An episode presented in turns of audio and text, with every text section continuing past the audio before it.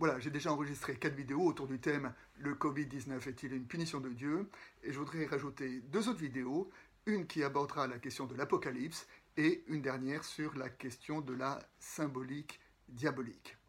Alors, commençons l'Apocalypse. Pourquoi l'Apocalypse? Ben, D'abord parce que l'Apocalypse est un livre biblique qui nous parle de la fin du monde, au moins de la fin d'un monde.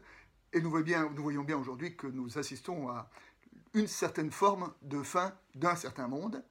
Et puis ensuite, parce que l'Apocalypse, à un moment, évoque le thème des, fléaux, hein. les fléaux qui sont envoyés sur la terre, et notamment à travers cette image terrible des quatre cavaliers de l'Apocalypse, qui sont les cavaliers de la mort qui apportent euh, l'épidémie, la famine, euh, le désastre sur la terre. Et aujourd'hui, nous voyons bien que nous sommes euh, en proie à quelque chose que nous avons du mal à comprendre et qui est quand même porteur d'une certaine forme de mort. Alors, si nous essayons de lire les Écritures à la lumière de notre monde et décrypter notre monde à la lumière des Écritures, eh bien, quelque part, le passage de l'Apocalypse euh, paraît incontournable.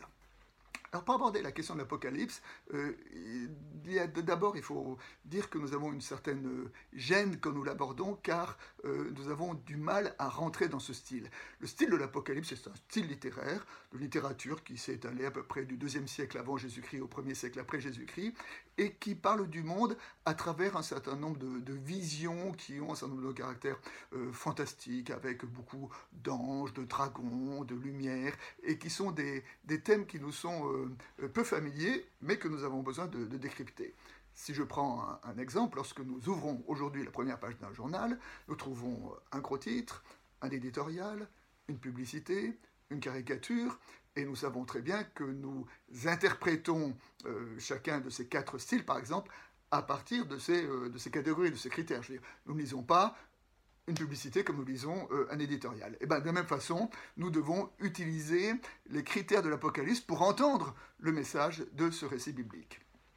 Un récit qui utilise d'ailleurs, qui était utilisé à la fin du 1er siècle par celui qui se présente comme le voyant, l'auteur de l'Apocalypse, qui s'adresse aux églises d'Asie mineure, des toutes petites églises, des églises euh, minoritaires, des églises persécutées, et c'est la raison pour laquelle euh, il utilise un certain nombre de, messages codés. Donc nous avons besoin d'avoir un certain nombre de clés.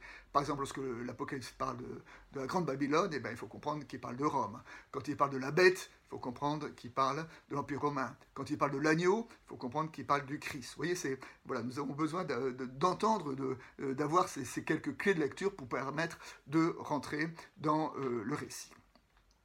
Ensuite, euh, le récit euh, se présente comme étant une grande fresque, mais euh, avec des, enchevêtrements, des répétitions, des ruptures. Enfin, ce n'est pas un raisonnement logique qui va d'un point A à un point B, mais c'est plutôt une certaine de, de qui s'enchaînent les unes aux autres. Et d'une certaine façon, c'est pas étonnant parce que le premier verset nous dit qu'il s'agit d'une vision. Donc l'Apocalypse relève du, langage onirique, et on sait bien que le, rêve, ben, c'est tout sauf logique, je veux dire, euh, le, rêve, c'est tout sauf cohérent, hein. et le, rêve procède par, image, euh, et non pas par euh, démonstration. Et ben, d'une certaine façon, c'est ces images que nous trouvons dans, dans le livre de l'Apocalypse. Et je crois que ça nous dit quelque chose, c'est que ça parle du mal, mais nous savons bien que le, rapport au mal n'est pas logique, n'est pas cohérent. Je veux dire, le mal, euh, le mal, il y a un mystère du mal, il y a un absurde du, mal. Et, d'une certaine façon, ben, peut-être est-il euh, incontournable que pour parler du mal, eh ben, on utilise euh, un, langage qui évoque plus par, par allusion et par image que par une démonstration cohérente, car le mal échappe à, euh, aux cohérences de notre, de notre logique. Ensuite, si jamais donc euh, le livre dans ses détails est parfois un peu difficile à appréhender, il n'empêche que euh, son message global est quand même assez clair et nous représente la situation du monde comme étant la confrontation, la confrontation entre deux grandes figures, qui est la figure de la bête et du dragon et la figure de, de l'agneau immolé. Et lorsque vous mettez un dragon face à un agneau, eh ben, L'issue n'est pas très difficile à, imaginer. Euh, le dragon mange, massacre l'agneau. Et le grand renversement du livre de l'Apocalypse, c'est que à la fin, l'agneau est plus fort que le dragon. Et nous pouvons entendre que, euh, je l'ai dit tout à l'heure, c'est un message qui s'adresse à des petites communautés en Asie mineure qui étaient ultra minoritaires là où elles étaient, face à l'immense empire romain. on pouvait bien entendre qu'elles se sentaient comme un agneau totalement fragile. Et alors, le message du livre de l'Apocalypse, c'est de dire euh, vous pouvez euh, résister, vous pouvez être fidèle, car à la fin, c'est vous qui avez raison. Il me semble que tout le thème du livre de l'Apocalypse que nous avons besoin d'entendre aujourd'hui, c'est le thème de l'espérance. Et peut-être que ce thème de l'espérance, euh, qui d'ailleurs, l'espérance, c'est très proche de la foi. Hein. La foi, c'est l'espérance. Espérer, c'est croire. Croire, c'est espérer. Et ce thème de l'espérance, je voudrais peut-être évoquer deux thèmes bibliques pour nous permettre d'entendre ce qu'il recouvre. Le premier thème, c'est Abraham. Nous savons qu'Abraham est considéré comme le père de la foi, et Abraham, au début, lorsqu'il a reçu sa vocation, il est parti au nom d'une promesse. Cette promesse, c'est Je te donnerai une terre et une descendance. Et à cause, à partir de cette promesse, Abraham est parti. Et 50 ans plus tard, euh, au soir de sa vie, euh, bilan de cette promesse, je te donnerai une terre.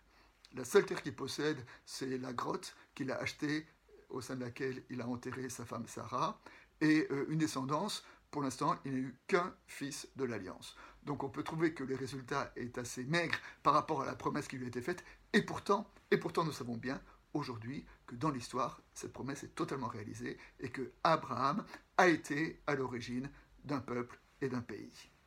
Le deuxième thème, c'est justement euh, le thème de l'histoire de la première Église. J'évoquais tout à l'heure dans l'Apocalypse euh, les deux figures du dragon et de l'agneau et le, le déséquilibre total entre ces deux figures. Et pourtant, dans l'histoire, nous savons que en l'espace de deux siècles et demi, je veux dire de, la fin du premier siècle au, début du, quatrième siècle, eh bien, l'agneau a vaincu le dragon. Je veux dire par là que les chrétiens, cette petite église fragile, a conquis euh, l'Empire romain en un peu plus de deux siècles, euh, sans verser une seule autre goutte de sang que celle de ses martyrs. Mais il me semble que c'est ce grand thème euh, de l'espérance que nous pouvons entendre dans le livre de l'Apocalypse et que nous pouvons entendre pour nous aujourd'hui. Nous savons bien aujourd'hui que nous sommes euh, dans la fin de quelque chose, que nous sommes dans une période de crise. Une crise sanitaire avec euh, l'épidémie, une crise écologique, une crise économique, et va, sur quoi cela va déboucher, nous n'en savons rien. Mais ce que nous savons, c'est que ce que nous dit ce texte-là, et ce qui est vrai pour nous aujourd'hui, c'est que nous pouvons être fidèles, car à la fin des temps, l'agneau est vainqueur.